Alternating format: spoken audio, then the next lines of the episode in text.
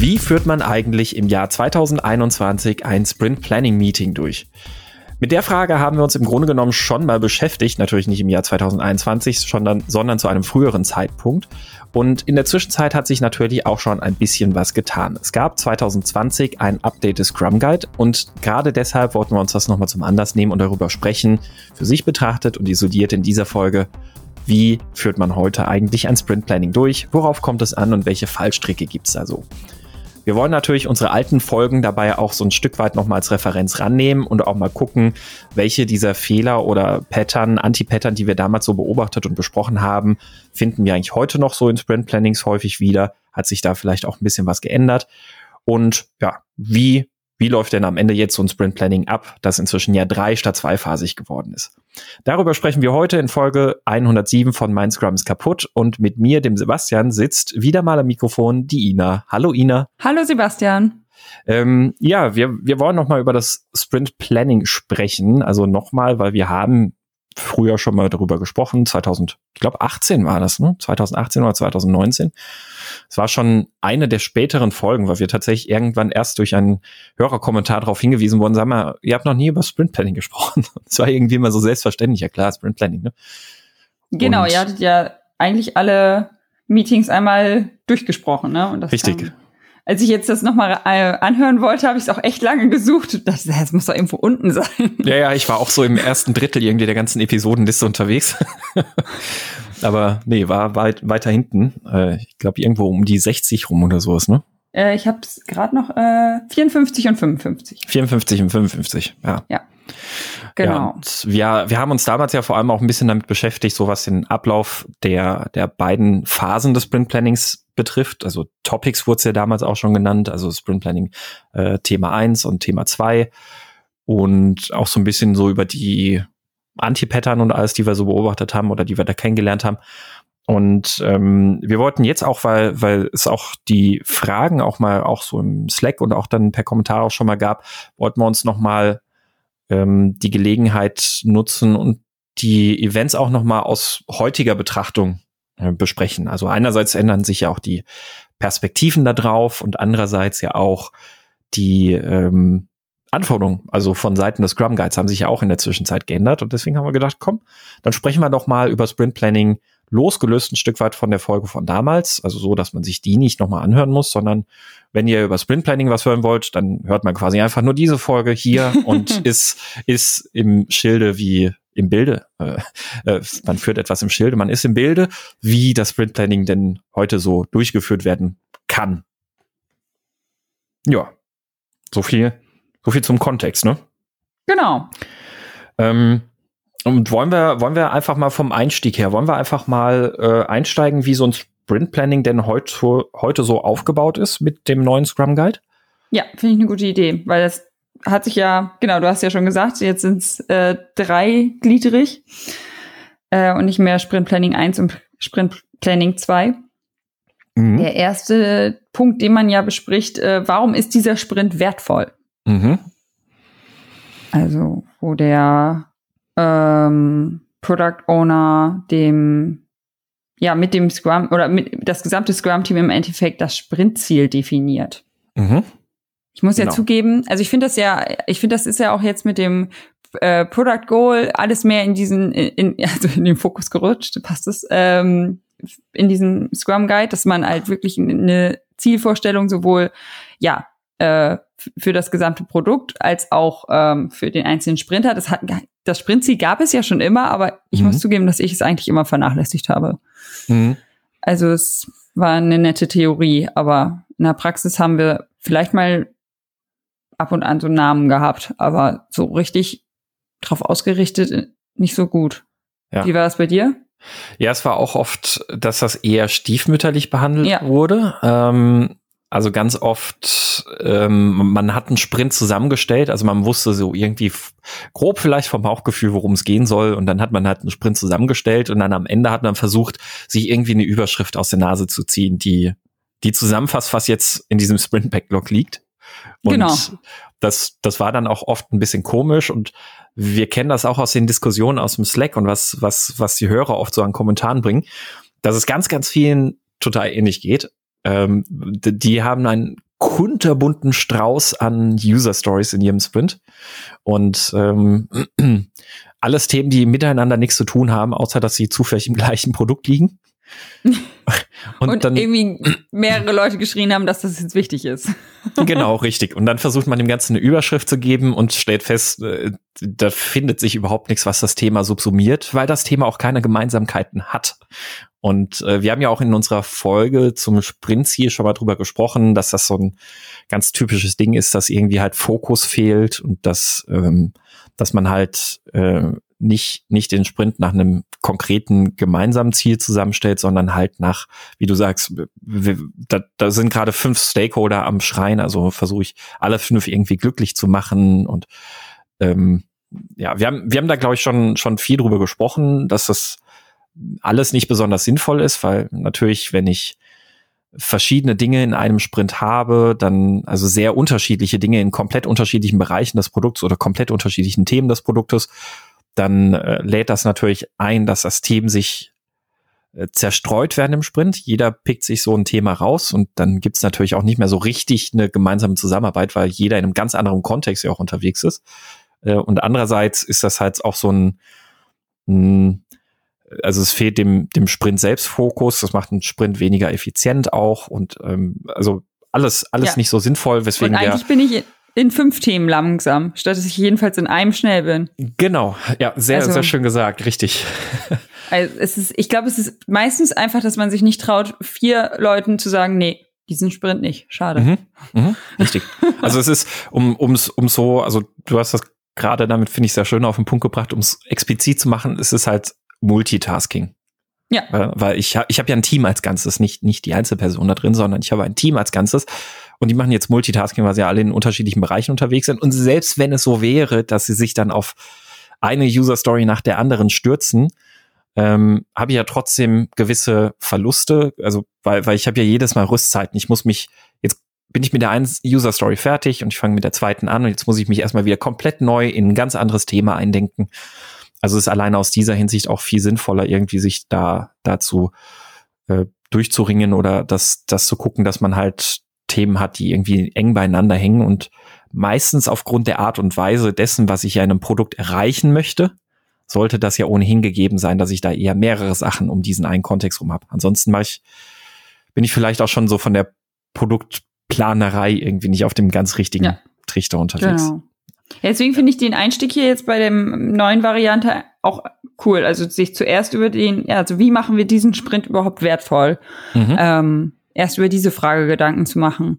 Genau. Und nicht jetzt sich sozusagen sofort aufs Backlog zu stürzen und einfach Items rauszupicken, sondern ja, was ist denn jetzt das Hauptthema? Und also was, ja, was ist im Fokus? Ich glaube, das bringt schon echt viel Mehrwert. Ja, es dreht die Fragestellung halt um. Ich äh, ich äh, visualisiere mir erst mein Ziel und überlege, wie ich das Ziel erreichen kann, anstatt Dinge reinzuschmeißen, wo ich so ein, so ein Bauchgefühl habe, dass sie irgendwie alle drängen und pressieren ja. und sowas und dann nicht mal ein klares Ziel mehr daraus formulieren kann. Und wir wissen, ein Ziel gibt ja Halt und Orientierung und sowas. Deswegen finde ich das auch sehr schön. Ähm, läuft in der Praxis halt so ab, dass ja der Product Owner sich natürlich vor dem Sprint schon bewusst sein sollte, was, was wollen wir denn mit diesem Sprint erreichen? Also was, und deswegen finde ich die Fragestellung, die da im Scrum Guide steht, auch sehr gut. Ne? Also ähm, wie, wie hilft dieser Sprint dabei, unser Produkt nützlicher und wertvoller zu machen? Und, und mit dieser Fragestellung so, okay, was, was wird jetzt der Beitrag dieses Sprints sein, um unser Produkt wertvoller zu machen? Mit dieser Fragestellung da reinzugehen, das zu formulieren und dann zu sagen, so, und jetzt ähm, äh, formen wir auch von vornherein aus dieser Überlegung heraus gemeinsam ein Sprintziel. Also Product Owner kommt rein, sagt, der Sprint soll auf diese Art und Weise helfen, das Produkt besser zu machen. Und dann wird mit dem gesamten Scrum-Team überlegt, okay, dann lass uns jetzt daraus ein Sprintziel formulieren. Und ja. das ist dann der, man könnte sagen, der Entwurf oder die Grundlage für alles weitere, was in, in Sprint Planning so passiert. Hm. Ja. Also konkretes Beispiel, äh, das habe ich jetzt natürlich nicht vorbereitet. Mal gucken, ob ich jetzt schnell was aus den Fingern gesaugt kriege. Ähm, dieser Sprint soll unser Produkt wertvoller und nützlicher machen, indem unseren Kunden manuelle Zusatzarbeiten abgenommen werden, die nötig sind, wenn, äh, weiß ich nicht, wenn äh, Kundendaten eingetragen werden sollen. Jetzt so Und ich finde es ja, also ich bin da ja auch immer ein sehr großer Fan von Personas, dass hm, man mhm. sich auch ähm, vielleicht eine Fokus-Persona, also erstmal sollte man sich ja eh auf wenige Personas insgesamt fokussieren und nicht seine 30 Stück da haben, ähm, aber dass man sich auch einen Fokus-Persona für einen Sprint rauspickt. Also was, auf wen konzentrieren wir uns denn jetzt? Mhm. Also wenn da jetzt zum Beispiel mehrere Sachbearbeiter sind, die die Anwendung zum Beispiel nutzen, ähm, dass man da trotzdem dann spezifisch wird, ja, hier, jetzt wollen wir aber, dass Sabine da gut bei wegkommt nach dem Sprint. Mhm. Ja. Finde ich, finde ich sehr schön, weil also Personas haben ja auch immer den tollen Nebeneffekt, dass sie, also so dieses Personifizieren macht's halt auch immer noch mal äh, so, so ein bisschen nahbarer, ne? Ja. Ich möchte, ja. ich möchte der äh, Sabine helfen. Genau, ähm, und äh, ja, also ich finde, ich finde es dann ja, also das ziehen ja manche Teams dann richtig durch, ne? Dann ist Sabina ja auch bei jedem Daily dabei und so. Also ich stehe ja auf sowas. Cool. Was das das kenne ich noch nicht. Das ist eine schöne Idee. Ja, also genau, also, in, ne, also entweder so als Pappaufsteller oder ja, manche haben auch einfach äh, gut, es ist jetzt alles so noch aus der äh, vor Corona-Zeit sozusagen ne, mit einem leeren Stuhl da, also gut, nee, beim Daily jetzt nicht mit einem leeren Stuhl, beim Planning, dass man dann einen leeren Stuhl hat, wo sozusagen Sabine dabei ist, dass man einfach Sabine sozusagen im Kopf behält und weiß, die ist da und ähm, nicht vergisst. Sehr charmant. Hab ich, hab ich, also den Aspekt beim Arbeiten mit Personas habe ich übrigens noch nie, den, den kenne ich gar nicht, aber den finde ich gerade sehr cool. ja, ich, ich, cool. ich finde es auch cool. Also das dadurch werden, also natürlich werden die auch lebendig dadurch, dass man die zusammen ausarbeitet und sowas. Aber wenn man sie dann wirklich, wenn man es so durchzieht und ähm, die im Kopf bleiben, dann finde ich, dann entfalten die erst so ihre richtige Wirkung. Mhm. Also ja, Workshop an sich ist auch schon, bringt auch schon was, aber das ist halt dann richtig mhm. cool, wenn die so in den Köpfen bleiben. Ja. Ja. ja. Auf jeden Fall, genau. Also das, das äh, sehr guter Ansatz. Ähm, na, also in, in jedem Fall, dass der Product Owner einfach mit einem, mit einem, mit einer Wertvorstellung für diesen Sprint reingeht, eben halt im Beispiel, äh, dieser Sprint soll dazu beitragen, dass, nehmen wir jetzt mal das Persona-Beispiel auch noch direkt mit rein, dass Sabine weniger ähm, Zusatzarbeiten hat äh, beim Anlegen oder beim Verwalten von Kundendaten. So. Ja. Ne? Das, das könnte jetzt eben so eine, so eine Vorstellung sein, mit der ein Product Owner in das ähm, Sprint Planning startet. Und daraus wird jetzt dann so ein Stück weit eine Diskussion gemacht und man fängt jetzt an, ähm, sich zu überlegen, okay, äh, wie können wir denn jetzt ein, daraus ein Sprintziel formulieren, das vor allem auch an, äh, also diesen Wert auch beantwortet, also die Frage nach dem Wert beantwortet und auch den Stakeholdern vor allem kommunizierbar ist. Und dann wird man, macht man sich darüber mal zusammen eben ein bisschen Gedanken, wie, wie formuliert man jetzt ein konkretes Sprintziel. Ähm, und äh, ein Sprintziel jetzt in dem Beispiel könnte, könnte sein, ähm, bei der Anlage und Verwaltung von Kundendaten werden Aufwände beim, keine Ahnung, jetzt müsste man überlegen, wo da vielleicht viel manuelle Aufwände äh, nötig sind, die man jetzt versucht, da irgendwie dann wegzunehmen, werden Aufwände XY durch neue Anforderungen ähm, automatisiert.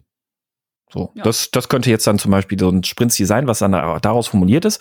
Und das steht jetzt erstmal dann so als Überschrift quasi gemeinsam da. Dieses Sprintziel wird auch dann vom gesamten Scrum-Team definiert und erarbeitet. Und ähm, ich, ich kann bei sowas empfehlen, also das, das habe ich früher auch schon mal ähm, also ich habe mal in einem Team tatsächlich, da haben wir das Sprintziel vorher schon, schon besprochen. Ähm, ich weiß gar nicht, wie wir dazu gekommen sind, das da mal gemacht zu haben. Und ähm, wie kommt dass wir es mal richtig gemacht haben? ja, ja, also wie, wie wir es quasi so gemacht haben, wie der Scrum Guide das dann später auch mal irgendwie dann vorgesehen hat. Ich weiß gar nicht, wie gesagt, wie wir da drauf gekommen sind. Ähm, ich glaube, es war eine Idee von dem Product Owner und dann haben wir das halt tatsächlich einfach als Überschrift im Raum aufgehängt, also da, wo wir es physisch beieinander gemacht haben. Wenn man es jetzt ja, virtuell cool. macht, äh, dann kannst du das ja natürlich genauso auch in einem Miro oder sonst irgendwas ähm, erstmal einfach mal drüber schreiben. Und äh, ja, dann, dann schreibt man das erstmal so als Überschrift auf und das ist dann so eine Art Arbeitsentwurf, weil das Sprintziel dann natürlich nach der gesamten Sprintplanung nochmal betrachtet und nochmal verfeinert wird und geguckt wird, müssen wir das jetzt nochmal leicht anpassen, die Formulierung, so dass man dann auf eine finale Formulierung sozusagen kommt. Ja, cool. Ja. Und dann, wenn man dieses Sprintziel formuliert hat, dann kann man einsteigen und, ähm, und in das zweite Thema reingehen und dort dann sagen, so, jetzt, wie können wir dieses Sprintziel jetzt erreichen? Also was müssen wir in diesem Sprint jetzt tun, damit dieses Sprintziel erreicht wird? Und dann geht's eben mit dem Blick aufs Product Backlog, ähm, wo man dann die Items entsprechend auswählt. Was, was glaubst du denn oder was, oder was, was würdest du denn sagen, wäre da jetzt so ein, so ein gutes Vorgehen oder so auch aus deiner Erfahrung von Sprint Plannings? Gibt es da irgendwie so ein spezielles Prozedere, das du gerne dabei verfolgt hast oder gemacht hast? Ja, also das beste Prozedere ist für mich immer ähm, im Endeffekt schon vorm Planning, also dass man da ein gutes Refinement vorher hat und äh, es dann keine bösen Überraschungen gibt und sich dem Product Owner ein bisschen hinerzogen hat, dass der dann nicht mit äh, Stories um die Ecke kommt, die noch keiner gesehen hat und ähm, sich was völlig Neues ausgedacht hat. Mhm. Also ich finde das immer sehr anstrengend. Ähm, Gosh, das Thema hatten wir ja sogar auch schon mal. Appeared. Was? A wild user story appeared. Und äh, das äh, jetzt bin ich raus. also, ähm, Tut mir leid. Nein, aber das, also wir hatten das Thema ja auch schon mal in, äh, wir hatten ja schon mal so eine Refinement-Episode aufgenommen. Mhm. Ähm, dass, dass ich finde, damit steht und fällt auch so ein Planning. Also, dass man, ähm, ja, je nachdem, wie das Projektumfeld äh, das zulässt, äh, natürlich schon gerne viel vorbereiten kann. Und ähm, ja, das, ich finde, dann ist da der Teil immer auch wenn relativ kurz eigentlich, weil man, also es soll ja, du hast es ja auch in der alten Episode genannt, kein Rosinenpicken sein, sondern es soll ja schon sortiert sein, welche Sachen wollen wir jetzt umsetzen. Wenn mhm. äh, man dann noch vorher wirklich ein Sprintziel formuliert, ist es ja noch einfacher und dann äh, stellt man die im Endeffekt schon bekannten Items ja noch einmal, geht man als Team durch und äh, sagt irgendwann, okay, hier Schluss, mehr passt nicht. Und mhm. das ist ja jetzt auch noch mehr auf Bauchgefühl ausgelegt, sozusagen hier. Also Velocity, äh, Velocity oh Mann, äh, wird ja überhaupt nicht mehr erwähnt im, also meiner Meinung nach, oder? Ist gar komplett raus aus dem Scrum Guide, ne? Ähm, ich äh, bin, bin mir gerade nicht mehr über die exakte Formulierung sicher. Äh, es, es, es stand sinngemäß äh, drin, dass, dass du natürlich einfach gucken sollst ähm, auf Basis der vorausgegangenen Sprints, wie ja. gut ähm, was, was das Team für realistisch hält, was in diesem Sprint machbar ist. Jetzt muss ich aber gerade selbst noch mal gucken, wie die konkrete Formulierung. Die Auswahl, wie viel innerhalb eines Sprints abgeschlossen werden kann, kann eine Herausforderung darstellen. Je mehr die Developerinnen jedoch über ihre bisherige Leistung, ihre zukünftige Kapazität und ihre Definition of Done wissen, desto sicherer werden sie in ihren Sprintvorhersagen sein. Mhm. Genau. Also Bauchgefühl. Ja. Also Jein, na, es ist, äh, wird, wird ja dann auch noch mal äh, zwei, drei Sätze später oder davor, irgendwo wird ja noch mal ganz konkret auf äh, Empirie auch noch mal eingegangen. Ähm, also es soll, soll schon auf sinnvollen Informationen basieren sozusagen aus der Vergangenheit, aber sinnvolle Informationen aus der Vergangenheit. Ne? Also ich sollte schon einen Blick darüber haben, was glauben wir, was kriegen wir irgendwie so ganz gut hin, wie auch immer ich das jetzt bemessen kann, ob es jetzt eine Velocity ist, ob das jetzt, was weiß ich, was, äh, vielleicht arbeite ich mit Kanban-Metriken wie, wie Durchsatz und sonst was alles. Ne? Ähm, ist ja, ist ja völlig egal. Hauptsache, ich habe halt wirklich was, was mir dabei hilft, eben dieses äh, Verständnis zu haben über meine vergangene Leistung und was, was ich daraus ableiten kann, zu schaffen in die, im, im kommenden Sprint. Ja. Genau, aber ich finde, es geht schon weg von diesem, ja, wir schaffen immer 20 mhm. Story Points und wir haben jetzt 18 drin, also suchen wir noch irgendwas mit zwei Story Points irgendwo aus dem mhm. Backlog raus. Richtig, ja. Was ich ja ohnehin auch in unserer alten Folge damals über Sprint Planning als äh, großen Fehler kritisiert habe. Deswegen komme ich äh, drauf. Genau. Also dieses, ähm, also e, erst erstmal Übercommitments eh großes Problem, also dass, dass man immer meint, so viel wie möglich machen zu müssen. Aber dann auch, ähm, was ich halt damals ganz oft gesehen habe und wir in der Folge angesprochen hatten, war eben halt genauso dieses, so wir, ähm, weiß ich nicht, wir gehen jetzt durchs Backlog durch, bis wir sagen, okay, mehr schaffen wir nicht mehr. So, und dann fällt dadurch vielleicht jetzt eine Acht-Punkte-Story nicht mehr rein in den Sprint, weil die zu groß ist. Da sagt das Team, nee, die kriegen wir jetzt nicht auch noch rein. Ähm, und dass man dann stattdessen hergeht, okay, dann suchen wir uns jetzt noch irgendwo aus dem Backlog eine Zweier-Story, die würde aber ja jetzt noch passen. wo, wo, wo ich auch damals dann gesagt habe, nein, lass das einfach sein. Es ist, es geht ja nicht darum, einen, einen Sprint rechnerisch irgendwie exakt aufzufüllen, sondern wenn man sagt, von der Priorität her alleine schon der Reihenfolge des Product Backlogs nach und das sind jetzt so die Sachen, wo wir glauben, die schaffen zu können, dann sollte ich da auch erstmal einfach sagen, so, dann ist jetzt gut. Weil wir brauchen ja auch da wieder diesen schönen Begriff, diese Sustainable Pace und es gehört auch Slack Time dazu, dass man halt auch mal Zeiten braucht, wo man ohne Probleme auch mal etwas mehr Zeit nochmal wieder investieren kann, wo man probieren kann und sonst was alles. Und äh, deswegen nicht versuchen, nach Punkten oder welcher Metrik auch immer den Sprint randvoll zu machen, sondern wirklich einfach das Product Backlog durchgehen von oben nach unten von den Items, die jetzt zu diesem Sprint-Ziel passen, bis man halt sagt, okay, nee, da ist jetzt mal Schluss. Ähm, ja. Und selbst wenn dann theoretisch quasi vier Punkte zur Durchschnittsvelocity fehlen würden oder sowas. Wir sind hier ja nicht im Bereich exakter, exakter äh, was weiß ich, was Mathematik unterwegs. Genau, was, was, was ich da an der Stelle noch kurz, kurz erwähnen wollte, also ich finde auch gerade durch die Neustrukturierung im Scrum Guide hat sich das schon auch stark geändert, dass man deutlich weniger Spielraum eigentlich hat, da jetzt noch so kreuz und quer und kunterbunt irgendwie Sachen zusammenzusuchen, wenn man sich denn an den Scrum Guide hält. Ähm, ja gut, aber ne, also das dieses so im Raum stehen. Äh, genau, also dieses äh, sollte nach wie vor nicht der Fall sein, dass er dem Team komplett fremde User Stories plötzlich vorgestellt werden oder sonst irgendwas. Ähm, allerdings, und da geht ja auch der Scrum Guide nochmal explizit auch drauf ein, ist natürlich an der Stelle auch nochmal möglich, nochmal über die Items zu sprechen und zu refinen und das Verständnis nochmal zu stärken. Ähm, ich glaube, aber Betonung liegt halt auf Stärken und Schärfen und nicht auf komplett neu entdecken. Ja. ähm, und genau. äh, was, was natürlich an der Stelle durchaus vorkommen kann, ähm, ist, dass äh, wenn man vorher ein Sprint Review hatte und sich aus dem Sprint Review jetzt neue Erkenntnisse ergeben haben, dass man sagt, okay, wir müssen eine User Story, die wir jetzt für den Sprint vorgesehen hatten, doch nochmal anpassen. Oder wir müssen vielleicht sogar eine, eine Story komplett rauswerfen und dafür eine neue reinschieben an diese Stelle ins Product Backlog dass dann natürlich vorher noch kein konkretes Refinement stattgefunden hat und dass man an der Stelle dann im Sprint Planning jetzt drüber sprechen kann, wie stellen wir uns das denn vor, wie soll das aussehen ähm, und wir schätzen das jetzt ab, ob das denn auch irgendwie realistisch machbar ist.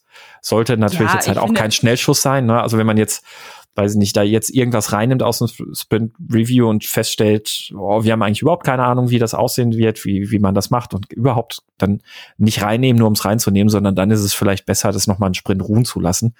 Ähm, wenn aber jetzt das so ist, dass man sagt, ähm, ja, das sind jetzt neue Erkenntnisse aus dem Sprint Review, jetzt müssen wir dann nochmal kurz ein bisschen anpassen.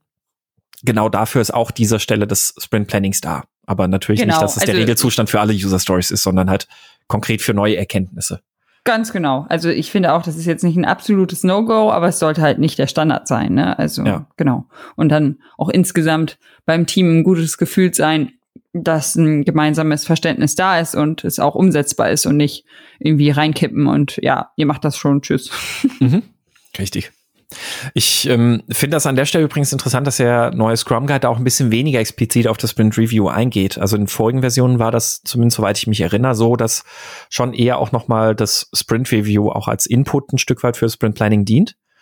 Ähm, und war auch was, was ich durchaus ganz gerne noch mal gemacht habe jetzt. Also nicht, weiß ich nicht, wie groß aufgezogen, sondern eher so, dass wir ähm, im Sprint Planning ähm, bevor wir andere Sachen mit reingezogen haben, erst nochmal überlegt haben, dass ich nochmal die Frage gestellt habe, hm, lass uns nochmal überlegen, Sprint Review hatten wir gestern, äh, gab es da, gab's da Dinge, die wir jetzt heute berücksichtigen müssen? Ach so, aber im Review selber steht das aber ja, dass es darum geht, zukünftige Anpassungen festzulegen. Genau, ja. Also, so, ja. Genau, also, aber das, das ist nach wie vor, glaube ich, was, was ich auch an der Stelle nochmal ganz gerne auch mache. Einfach, dass man im Sprint Planning, wenn man da Sachen mit reinzieht, äh, da nochmal einfach auf dem Schirm hat, hm, gab es da nochmal jetzt, gab es Erkenntnisse gestern aus dem Sprint Review oder heute aus dem Sprint Review, die wir äh, bedenken sollten, die wir auf dem Schirm halten sollten. Ja. Gut. Ja, und ansonsten, genau, also es kann, kann wie gesagt nochmal so ein bisschen Refinement sein, nochmal das Verständnis schärfen, dass wir alle vom, über dasselbe sprechen. Ähm, und ja, wie man jetzt die Kapazität bestimmt, hm, Ich habe das früher in manchen Teams extrem formell gesehen, also dass sie tatsächlich dann so mit Velocity Charts und allem gearbeitet haben und sich dann auch ähm, konkret äh, mit was weiß ich wie aufwendigen Rechenfaktoren ausgerechnet haben, wie viel Kapazität sie im kommenden Sprint haben aufgrund Verfügbarkeit und sonst was alles. Up to you kann kann jeder, glaube ich, jedes Team entscheiden, wie sie das machen möchten. Ist an der Stelle jetzt dann äh, hier an der zweiten Phase des Sprint Plannings immer noch mal ein guter Zeitpunkt natürlich zu gucken, wie ist denn so unsere Verfügbarkeit. Aber ich würde da jetzt nicht zu viel Mathematik reinstecken, um irgendwelche Zahlen jetzt, wer weiß wie hin und her zu rechnen, um auf eine äh, exakt gerechnete Kapazitätszahl zu kommen. Bei Sachen, die ja eh nicht exakt sind. Schätzungen sind alle ja, nicht exakt. Ich glaube, da ist echt immer so, wenn, wenn das so ein Dienstleisterverhältnis ist, ist halt schwierig, ne? Das ist, also, mhm. dass man dann halt irgendwie unbedingt, äh, ja, die, die voll ausnutzen möchte, diesen kompletten Sprint so zu, also ausnutzen klingt jetzt böse, äh, also die Zeit ausnutzen, nicht die Leute.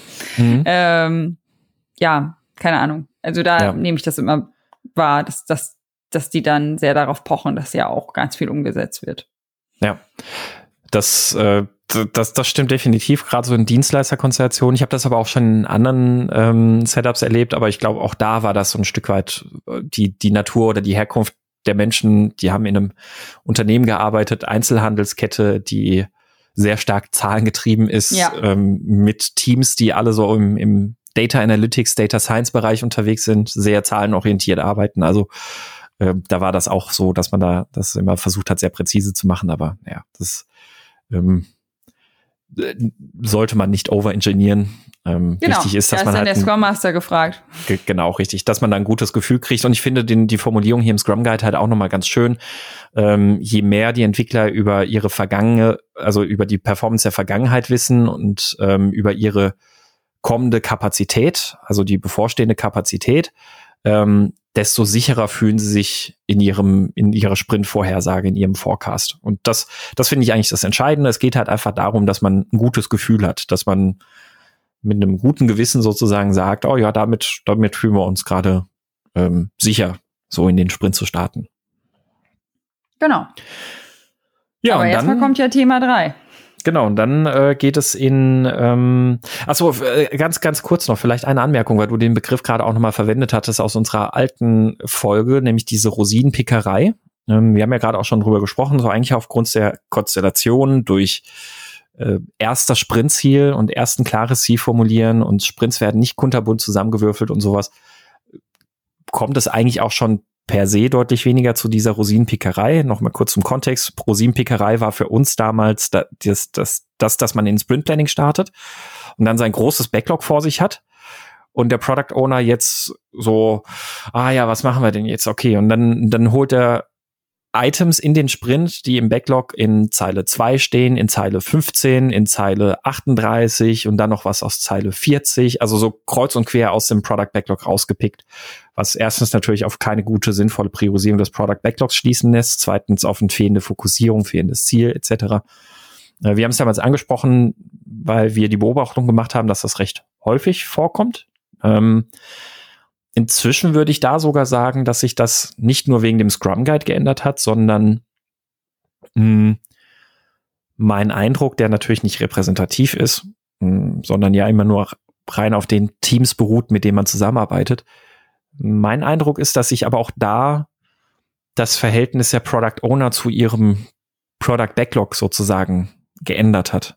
Also, um es anders zu sagen, ich habe das Gefühl, dass diese ähm, Verantwortlichkeit für dies, dieses Artefakt des Product Backlogs und die Pflege des Product Backlogs und die Vorbereitung des Sprints mehr einen höheren Stellenwert inzwischen bei den Product Ownern hat. Mm, ich glaube, das hat einfach damit zu tun, dass inzwischen auch verbreiteter ist und bekannter ist, wie diese Rolle des Product Owners aussieht. Und vor einigen Jahren das vielleicht auch noch ganz oft einfach war, dass halt Produktmanager oder Projektleiter oder sowas halt einfach in diese Rolle quasi reingestoßen wurden und selber wenig mit diesen Werkzeugen zu arbeiten wussten. Inzwischen viele eher aber auch aus der anderen Seite kommen oder aus der Seite kommen, dass sie sagen, ah, ich, äh, ich brauche diese Werkzeuge, diese Werkzeuge nützen mir, das nützt mir und dem Team das entsprechend vorzubereiten und da nochmal mit einer anderen Motivation reingehen. Hm.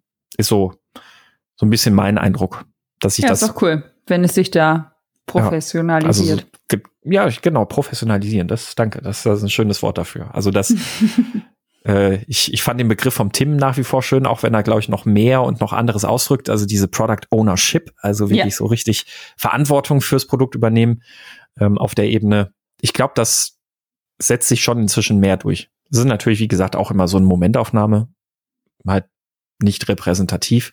Die ähm, hören jetzt alle den Podcast von Tim, die Produktwerker, und ja, es wird ja. alles besser. Genau. Ja.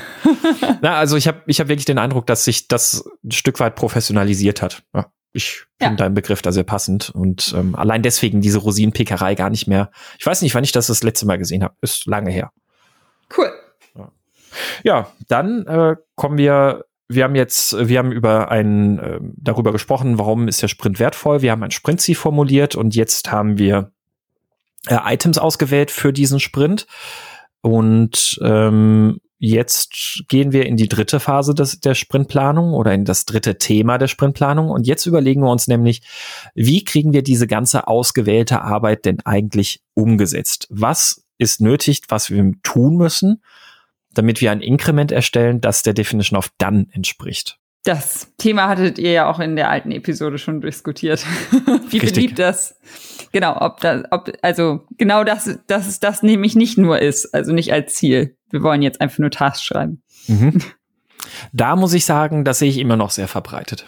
Ja, also da fand ich, also als ich jetzt die alten Folgen, die beiden gehört habe, dachte ich ja, das ist auch echt immer noch mega wertvoller, also das sind natürlich alle alten Episoden, aber das ist noch mega wertvoller Input. Äh, da hattest du ja gesagt, dass äh, du gerne den ja, Sprint Planning 2 Teil, also jetzt den dritten Teil, oh Gott, als ähm, mehr mit Workshop-Charakter äh, durchführst und gar nicht auf dem Fokus, wir wollen jetzt Tasks schreiben, sondern was macht ihr um die, also wie wollt ihr diese User Story äh, wie erarbeitet ihr die? Also was setzt ihr um? Und dann, mhm. wenn da ein gemeinsames Verständnis ist, werden dann Tasks geschrieben. Ja. Das, das fand ich auch echt jetzt noch spannend für, für die aktuelle Situation, weil ich, ich stelle es mir jetzt noch schlimmer vor, wenn man dann remote, alle sitzen irgendwie nur am Rechner zu Hause und dann wird einfach nur so im Jira die, die Tasks runtergeschrieben, dass dann mhm. noch mehr Ablenkungen da sind. Also ich habe ja so schon immer gern darauf verzichtet, dass Leute da ihre PCs mit ins Planning oder in, in irgendeins der Meeting mitgenommen haben. Und ähm, das, äh, ja, also ich, ich glaube, das ist jetzt noch wichtiger als zuvor, da nicht einfach nur stupide Tasks runterzuschreiben. Ja. Kann ich, kann ich auch, wie gesagt, nach wie vor ähm, echt nur, nur betonen, nochmal sich zu, zu hinterfragen. Also für, für die, die jetzt die Folge noch nicht kennen, ähm, ich glaube, die kann man sich tatsächlich jetzt noch mal gut anhören. Also zum, zum Sprint Planning Teil 2. Ähm, also ja, heute ist es jetzt Teil 3, nämlich also wie machen wir das Ganze, wie setzen wir das Ganze um? Und aufgrund der, der Diskussion, was du gerade angesprochen hast, was wir da so besprochen haben, dem diesem Teil des Sprint Plannings hat viel mehr einen Workshop-Charakter zu geben, weil es ist nach wie vor tatsächlich auch die Erfahrung, dass die, dass ganz viele Teams dann da sitzen und für die ist das der Sinn und Zweck des Sprint Planning 3 jetzt, äh, des, des dritten Themas im Sprint Planning, ähm, dass, dass man Tasks erstellt hat, dass man eine, eine Liste von Zetteln dastehen hat. Und dann, dann lässt sich ganz einfach so die Frage stellen, ja, warum? Also wofür? Für wen? Also wer, wer, wer hat jetzt einen Nutzen von diesen Zetteln? Und dann kommt äh, auch, also habe ich kürzlich noch mit einem Team gemacht, dann kommt halt die Antwort, ja, äh, ja, aber es wird ja so gefordert. Also es ja, ist so, gut, so, ein also Automatismus, also, der sich halt so eingeschliffen hat in ganz vielen Teams. Und jetzt auch gerade in der Remote-Zeit habe ich das Gefühl, es ist noch mehr so ein, ja, schnell, lass schnell die Zettel arbeiten, abarbeiten, weil jeder froh ist, jetzt aus dem, aus der Remote-Session ja. dann rauszukommen. Und Aber also natürlich, also das Problem ist ja, dass die Zettel schlecht erstellt sind. Die Zettel an sich haben ja, wenn sie gut sind, schon einen Wert. Also dass du dann vernünftige Dailies hast, wo du den Fortschritt siehst und Transparenz hast und solche mhm. Sachen. Aber das Problem ist ja, wenn du dir dann da nur so hinklatscht, dass die einfach schlecht sind. Und also das, die Beispiele hattet ihr ja auch schon in der alten Episode. Dann steht da halt Frontend entwickeln, Backend entwickeln. Also ja, mhm. herzlichen Glückwunsch, mega transparent. Ja, und, und so sinnvoll. Also, also ich, ich, ich glaube, ich hatte es auch mal, mal angesprochen. Ich hatte auf, ähm, auf dem Scrum Day vor, vor drei Jahren oder sowas, glaube ich, hatte ich mal eine Session dazu gemacht, zu dem Sprint Planning. Ähm, planst du noch oder weiß ich nicht mehr, wie, wie, wie der Titel war von der Session. Jedenfalls hatte ich da eine kleine Aktivität am Anfang gemacht und das ist sowas, das könnt ihr im Zweifelsfall auch mal im Team ausprobieren, einfach um euch mal bewusst zu sein, wie sinnvoll sich das Sprint Planning eigentlich umsetzen lässt. Und zwar hatte ich den ähm, Konferenzteilnehmern gesagt, äh, überlegt euch mal irgendetwas, das man aus Holz jetzt bauen könnte. So, so do-it-yourself-mäßig. Also zum Beispiel kann das ein Vogelhäuschen sein oder ein Briefkasten oder ein Carport oder was auch immer. Ne? Irgendwie so ein Ding, was man. Was man mal ebenso aus Holz bauen kann.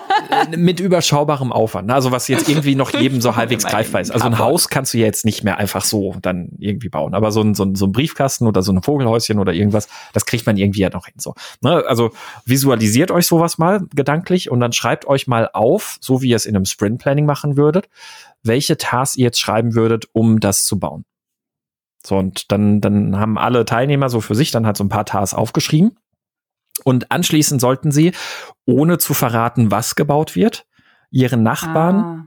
die Tasks vorlesen und der Nachbar sollte dann erraten, was das ist, was da gebaut werden soll. So, ja, cool. Wenig überraschend war nämlich zu 90 Prozent diese Tasks halt ähm, Holz besorgen, Holz schneiden, Holz verschrauben, äh, so, ne? Und dann, dann hat natürlich Anmalen fast, genau, so, und dann fast alle haben dann gesagt, ja, weiß ich nicht, was du da baust. also, keine Ahnung, das ist ja so generisch, äh, dieselben Tasks habe ich bei mir auch. so. Ach so, aber ich, ja, ich baue ein Carport. Ah ja, okay. Und ja, ich, ich habe eigentlich ein, ein Holzfahrrad gebaut. Aha. So, also so, so komplett unterschiedliche Dinge, die man eigentlich im Kopf hat, aber die Tasks spiegeln das überhaupt nicht wieder. Das, diese Übung fand ja, cool. ich halt einen sehr schönen Augenöffner irgendwie, so um, um dieses Thema mal, mal zu adressieren und das mal bewusst zu machen. Es gab so zwei, drei Leute dann tatsächlich da auch im, im äh, Publikum, die haben richtig coole Tasks aufgeschrieben. Die haben nämlich wirklich aufgeschrieben, ähm, so ähm, Holzlatte auf so und so viel Meter zuschneiden, dann Holzlatte in dem Winkel anbringen, um als Querstrebe für Dachaufbau zu dienen. So, ne, also so, so, solche Sachen. Und dann konntest du über die Summe der Tasks, konntest du dir tatsächlich dann eine Vorstellung machen. Hm, ich weiß zwar gerade noch nicht ganz konkret, wie es aussieht, aber das ist definitiv mal kein Briefkasten, sondern ich würde tippen, das ist ein Carport so. Ne? Ja, cool. Mega und, Übung. Ja, und das, das ist, glaube ich, was, das kann man mal gut im Team auch einfach mal machen. Äh, und was ich auch gerade seit der Remote-Zeit und ich würde das, das glaube ich, auch in Nicht-Remote-Zeiten auch fortführen, als eine absolute Empfehlung geben kann, äh, lasst Jira komplett raus aus der Sprintplanung 2. Oder was auch immer euer Taskboard oder euer, euer Ticketsystem oder sonst irgendwas ist. Weil das ist dann nicht die nächste Beobachtung, die ich jetzt auch in der Remote-Zeit gemacht Thema habe. Des Sprintplanning. Ja, Entschuldigung, im dritten Thema. Äh, das ist nämlich auch eine Beobachtung, die ich jetzt gerade in der Remote-Zeit auch gemacht habe wenn das Jira da ist und offen ist, lädt das dazu ein, sich einfach nur kurz ein bisschen über die Story zu unterhalten und dann halt die Subtaster drin anzulegen.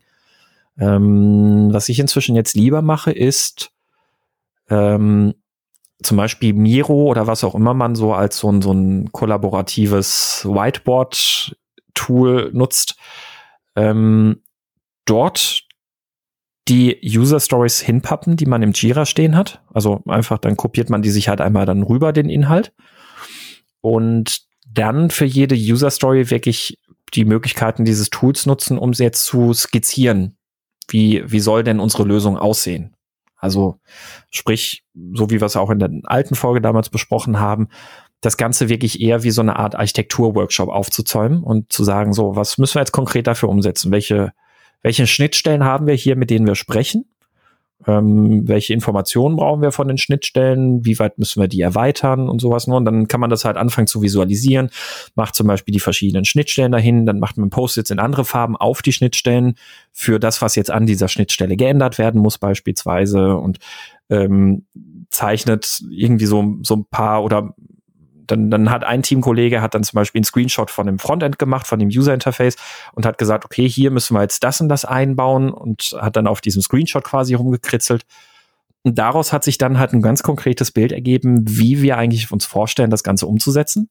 Und der Product Owner konnte dann nicht so praktischerweise, weil er jetzt auch verstanden hat und gesehen hat, was da gemacht wird, halt sagen, ah, Moment mal, so hatte ich mir das noch nicht vorgestellt. Also das, das würde ich gerne so und so haben. Und dann haben wir da zusammen eine ganz konkrete Lösung erarbeitet. Dann haben wir im Anschluss auch wieder erst dann dazu die Tasks erstellt, die dann jetzt aber ja konkret beschreiben konnten, was wir da drin eigentlich tun möchten und wie wir es tun möchten. Und ja, cool. nicht einfach nur Frontend bauen. So, ne?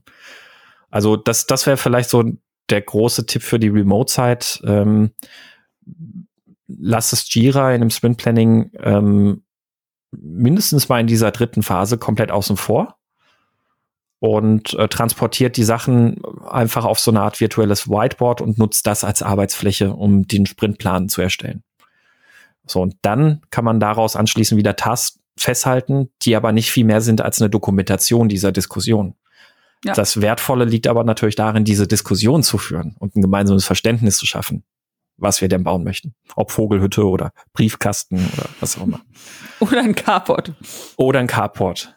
Ja, cool. Und das, das ist so äh, eine ganz, ganz große, ganz wichtige Erkenntnis, die ich jetzt irgendwie gerade in der Remote-Zeit hatte. Äh, so, dass, wenn du das Tool vor dir liegen hast, Jira, dann, dann lädt das halt wieder dazu ein, dass du Jira zufrieden machen willst. Und das bedeutet im Zweifelsfall schnell die Task runterzuschreiben.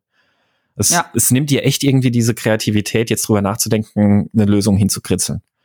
Ja, und dann hast du wieder diese 0815 Tasks, die, ja, dann kannst du im Endeffekt Copy-Paste für alle machen. Ja. Was ich jetzt im äh, Scrum Guide sehr interessant finde, und ich bin mir nicht sicher, ob das so in den alten Scrum Guides, ich habe jetzt die alten nicht nochmal gegengelesen, ähm, mal so in der Form eigentlich erwähnt wurde. Was ich nämlich sehr schön finde im Scrum Guide ist, dass als Ergebnis dieser, dieser dritten Phase, dieses dritten Themas, der Sprintplanung, natürlich jetzt das Sprint Backlog herauskommt. Ja. Und das Sprint Backlog wird dort beschrieben als es besteht aus dem Sprintziel, den ausgewählten Product Backlog Items und den Plan, wie sie geliefert werden sollen. Ähm, und das war's. Und wenn ich äh, irgendwie, irgendwie ist mir dieser Satz sehr hängen geblieben und ich habe dabei daran gedacht, ja, das muss, das müssen überhaupt nicht irgendwelche Tasks sein. Das, das muss kein Taskboard sein oder sonst was. Theoretisch könnte dieser ganze Plan, den du da jetzt gekritzelt hast, zum Beispiel in so einem Miro, könnte auch dein Sprint-Backlog sein. Ja, stimmt. Wo, wo du dann einfach Stück für Stück dann markierst, so welche, welche Dinge unserer Architekturskizze, die wir hier gezeichnet haben, ne, wo wir eingezeichnet haben, da müssen wir das ändern, da müssen wir das ändern, da müssen wir das ändern, hier müssen wir das Frontend ändern, wo du das alles ja visuell festgehalten hast. Das könnte auch schon dein Sprint-Backlog sein, dein Sprintplan, wo du dann im Laufe des Sprints einfach jetzt zum Beispiel durchstreichen kannst oder abhaken kannst. So, den Teil hier haben wir gemacht. Den Teil haben wir jetzt auch gemacht. Den Teil haben wir auch gemacht. Also, das stimmt auch. Ich überfliege auch gerade noch mal das Daily, da steht auch nichts von Task. Ja. Da steht auch nur, da wird der Fortschritt also überprüft. Ja. Also im Endeffekt, was du gerade gesagt hast, auch das kann man dann täglich machen. Ja. Ja. Und, und wie cool ist das jetzt, wenn du im Sprint, äh, in, in einem Daily Scrum nicht irgendwie nüchtern auf so ein paar Zettelchen irgendwie rumkaust, sondern wirklich dann deine, deine Skizze irgendwie vor dir hast und dann sagen kannst, okay, so wir haben jetzt hier an der Stelle das und das haben wir jetzt angepasst und geändert. Dann kannst du deine Skizze vielleicht sogar auch noch anpassen und bearbeiten und äh, ja, cool. ist das dein Fortschrittsindikator. Das, äh, das ist mir gar nicht aufgefallen. Ja, es ist, ist mir jetzt auch erst in der Vorbereitung auf unser Gespräch aufgefallen und das ist was, was ich unbedingt jetzt mal ausprobieren möchte. das ist äh, ja, natürlich ist es wieder nicht so messbar wie jetzt mit TAS oder sonst was, aber darum geht's ja auch gar nicht. Und also alle der, der Fortschritt Team, die jetzt die Episode hören, denken so, oh Gott. Ach, scheiße, was hat er sich wieder ausgedacht? also, ich finde das eine coole Sache und ich könnte mir vorstellen, dass das halt auch dem, äh, also dass das Daily da auch von profitiert. Ja.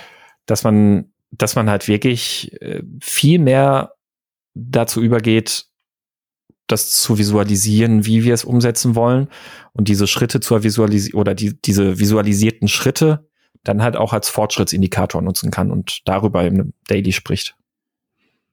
Ich, äh, also eigentlich ist dieser Teil der Grafik schon fertig. Ich streich den schon mal durch. genau, ja, so, so, so ungefähr, ne? Also Ja. ja. gut, das war jetzt eher so. Ja, ja, Anti ich weiß mit dem eigentlich und so. Ne? Das ist äh, genau. Das äh, ich arbeite heute daran und ich arbeite oder ich habe gestern daran gearbeitet und ich arbeite heute daran weiter. So. Nein, aber ich, ja, also die Idee ist cool. Ja. Es, ja, es ist, ist mir jetzt tatsächlich auch, wie gesagt, in der Vorbereitung erst aufgefallen, dass dass ich glaube, jetzt in dem aktuellen Scrum Guide nochmal ganz anders formuliert ist, worum es halt im Sprint Backlog geht. Dass das gar nicht diese Ansammlung von Tasks oder was auch immer sein muss, ähm, sondern wichtig ist, auf dem Sprint Backlog steht das Sprintziel, die ausgewählten Items und der Plan, wie man sie liefern möchte. Und wenn man ja, den Plan so visualisiert hat, cool. Und äh, zu, zu guter Letzt, wenn, wenn man jetzt diesen, diesen Plan erstellt hat und das jetzt irgendwie alles besprochen hat und so ein Architekturbild hat, ähm, und ein gemeinsames Verständnis darüber, wie man das umsetzen möchte, dann reflektiert man jetzt nochmal das Sprintziel äh, und guckt nochmal, so passt das Sprintziel denn nach wie vor? Also passen unsere Sachen zu dem Sprintziel und müssen wir vielleicht an der Formulierung des Sprintziels nochmal ein kleines bisschen schrauben, das nochmal ein bisschen nacharbeiten. Und äh, auch da finde ich nochmal so als Gegenprüfung sinnvoll, was im Scrum Guide im Grunde genommen ja auch weiter vorne über Sprintziel steht, nämlich, dass das den Stakeholdern kommunizieren muss, warum der Sprint wertvoll ist. Ähm, also es muss so verständlich sein, dass alle Menschen auch außerhalb des Teams verstehen, was dieses Ziel für den, für das Produkt bedeutet ähm, und warum es den Sprint wertvoll macht. Äh, also auch von der Formulierung her entsprechend äh, ja, Stakeholder freundliche Ansprache benutzen und nicht in technischen Details sich zu verlieren oder sowas das, ähm, ich, ich gucke gerade auch noch mal auf meine Notizen. Also ich glaube, ich glaube, das sind eigentlich so die, die ähm, entscheidende Punkte. Was ich vielleicht noch mal so jetzt auch für, für die letzte Phase des Sprint, der Sprintplanung, also wo man zusammen das erarbeitet, wie wir es umsetzen möchten, was man da vielleicht noch mal festhalten kann, ist so als entscheidender Punkt, dass das Sprint die Sprintplanung ist kein Verwaltungsjob, ne? also es geht nicht um die Erstellung von Tasks oder sowas, sondern es geht halt um dieses erarbeiten und ein Bild schaffen, dass, dass, dass wir alle gemeinsam im Kopf haben. Ähm, und vielleicht noch eine Anmerkung, die ich damals auch in der kleinen Folge schon gemacht hatte oder in der vorigen Folge gemacht hatte, dass die Sprintplanung Phase 3, Thema 3, ist kein Job für Kleingruppen, finde ich. Also ist nicht so, ja, wir zwei packen uns jetzt mal diese User Story, wir zwei packen uns mal diese User Story, wir zwei packen ah, uns ja, mal diese genau. User Story. Das ist natürlich aus dem Effizienzgedanken total löblich, aber halt auch immer dann zu kurz gedacht, weil es sorgt halt auch wieder dafür, dass sich auch das werden im Sprint schneller in kleinen Gruppen unterteilt, dass ich nicht die Crowd Intelligence nutzen kann und ähm, ich finde diese Sprintplanung in der dritten Phase sollte immer ein gemeinsam gesamte Team Erarbeitung sein. Ja, wenn man dann auch wirklich so einen konkreten Workshop daraus macht, dann macht's ja auch, ist es ja auch für alle interessant. Mhm. Also, mhm. also statt, ja, einfach nur ja. die 0815 Tasks dazu zu bappen. Ja. Ja. Ja, das, äh, das soweit zur Sprintplanung Teil 3. Jetzt äh, sind wir eigentlich, glaube ich, schon, schon, schon quasi durch, ne? Ja, ich denke auch. Das sind die drei Phasen. Hm, jeweils kurz abgedatet sozusagen. Mhm, ja. Ähm, nutzt es vor allem auch gerne mal, ähm, die Sprintplanung auch einfach mal mit dem Team zu reflektieren. Also ich, ich glaube, ich habe es schon, oder wir haben es auch generell im Podcast schon ganz oft angesprochen. Es ist immer sinnvoll, mit dem Team mal darüber zu sprechen, was ist denn eigentlich der Wert eines Meetings in Scrum? Also, weil gerade beim, bei der Sprintplanung haben wir auch damals in der Folge schon besprochen, für die meisten ist das Verständnis irgendwie dann immer gewesen, ja, geht halt darum, dass wir jetzt so eine Liste von Tasks haben, dass wir so ein Taskboard erstellt ist, aber dem wohnt ja noch kein Wert inne, kein Nutzen. So, und dann, dann ist immer eine sinnvolle und interessante Frage für jedes Event in Scrum, um dem Team zu helfen, zu verstehen, wie sie es für sich bestmöglich nutzen können, zu fragen, welchen Wert dieses Meeting denn eigentlich erreichen kann. So, und bei der Sprintplanung ist es natürlich ganz klar, ein gemeinsames Verständnis. Es ist das, das ist die Grundlage schlechthin dafür, dass das Team während dem Sprint als Team zusammenarbeiten kann. Aus der Betrachtung heraus ist das immer nochmal, finde ich, sinnvoll, mit dem Team einfach mal drüber zu sprechen, zu reflektieren und auch nochmal die, die, die drei Phasen jetzt mal aufzugreifen aus der, ähm, aus dem Scrum Guide Update und drüber zu sprechen, ähm, warum gibt es diese drei Phasen, welchen Nutzen haben die und wie können wir die halt für uns gewinnbringend einsetzen. Ähm, ja, das mal so als noch eine Anregung, wie man mit dem Team da vielleicht auch nochmal in die Reflexion gehen kann für die Sprintplanung. Ja, perfekt. Da habe ich nichts mehr hinzuzufügen. Ich würde sagen, äh, Wir machen den da Sack sind zu. doch ne? einige Tipps bei, dass wir die, dass, dass man die Plannings jetzt nochmal nach dem Scrum Date, Scrum Guide Update und in der Remote Phase nochmal reflektiert und hoffentlich verbessert. Wenn es Ja. nötig tut. Vielleicht sind ja auch schon alle gut. Aber meine. Erfahrungswerte sehen anders aus. Richtig.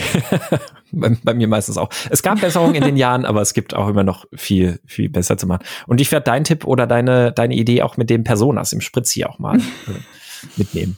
Das äh, fand ich auch eine schöne Anregung.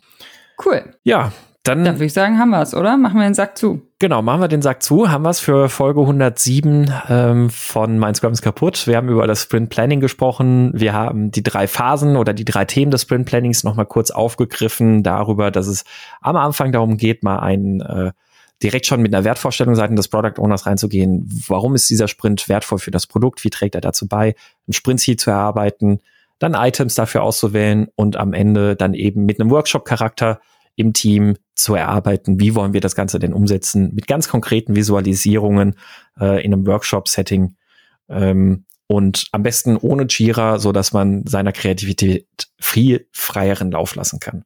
Das mal so als Einsatz too long didn't listen. so, und wenn, wenn ihr Fragen oder auch äh, Anregungen dazu habt oder vielleicht auch schon Erfahrungen damit gemacht habt, wie eure Sprint Plannings sich beispielsweise seit dem Scrum Guide Update verändert haben, das fänden wir auf jeden Fall sehr, sehr spannend und sehr interessant. Äh, diskutiert gerne mit. Im Slack könnt ihr das gerne machen, mein scrumskaputt.de slash Slack. Aber natürlich auch gerne in den Kommentaren auf dem Blog. Äh, ihr könnt uns auch gerne per E-Mail thema at meinscrumskaputt.de fragen, aber auch Themenwünsche hinterlassen. Ähm, lasst uns auch gerne wissen, ob das eine gute Idee war, nochmal jetzt das Sprint Planning mal in Gänze nochmal aufzugreifen und aus dem Jahr 2021 zu betrachten, wie man das denn heute jetzt so macht. Denn das würden wir vielleicht auch nochmal für die anderen Events machen, äh, um die nochmal aufzugreifen. Und ja, hinterlasst uns gerne Kommentare und Bewertungen bei iTunes. Ihr könnt uns gerne supporten bei Steady. Und damit sagen wir Tschüss und bis zum nächsten Mal. Tschüss, bis bald.